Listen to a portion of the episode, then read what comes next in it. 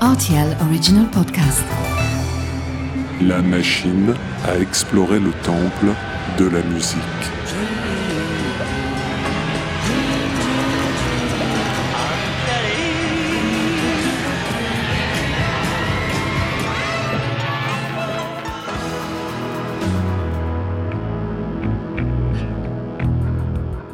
Les titres phares des artistes méconnus, les titres méconnus des artistes phares. C'est l'histoire d'une voix dans cet épisode de La machine à explorer le temple de la musique. Une voix sans visage qui a voyagé incognito durant des décennies sur l'un des disques les plus influents de l'histoire.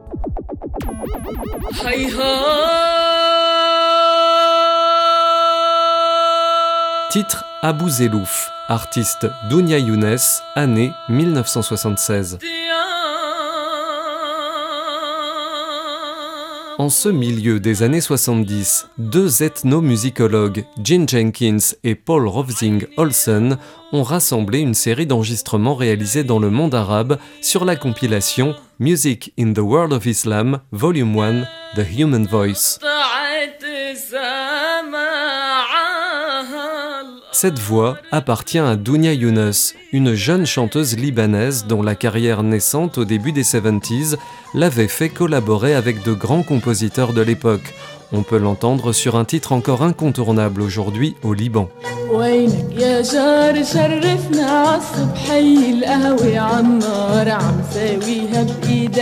Quelques années après la sortie de la compilation de nos deux ethnomusicologues, un certain Brian Eno en fait l'acquisition.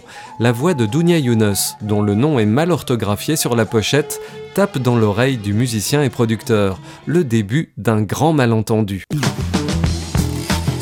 car Brian Eno et David Byrne, tête pensante des Talking Heads, s'apprêtent à sortir l'un des albums les plus importants de cette fin du XXe siècle. L'idée de My Life in the Bush of Ghosts utiliser des voix issues d'enregistrements divers pour écrire des morceaux. Rappelons qu'à ce moment, la technique du sampling n'en est qu'à ses balbutiements. Certes, les premiers rappeurs commencent à utiliser des morceaux existants, Sugar Hill Gang, Africa Bambata, mais la gestion des droits d'auteur est encore un champ inconnu. Eno et Byrne ont fait l'acquisition de l'enregistrement de la voix de Dunya Younes pour une centaine de livres à l'insu de la chanteuse.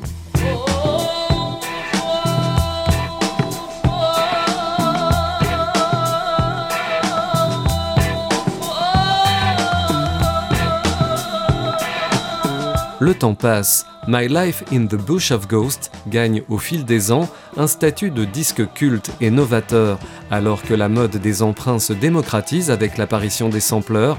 Dès la fin des années 80, le monde du rap se spécialise dans le domaine sans forcément négocier les droits.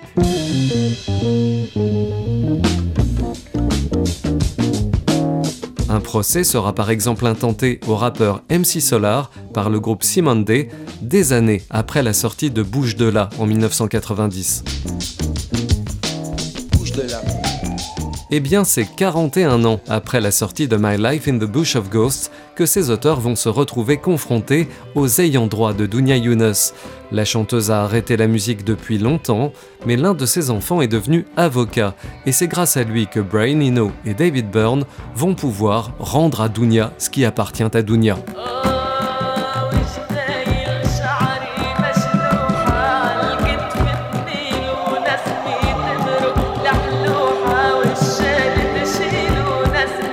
ne sait pas exactement quel arrangement ils ont trouvé, mais ironie de l'histoire, l'accord s'est fait à l'occasion d'une réunion Zoom. Les différentes parties n'ont donc jamais eu besoin de se rencontrer pour créer une musique d'abord, un buzz ensuite, ni pour enfin s'accorder. Les ondes ont fait le travail. À bientôt pour de nouvelles explorations. وطير في المرجوحة وغني مواويل وغلت بيي بحبوحة جاب لي فستان RTL Original Podcast.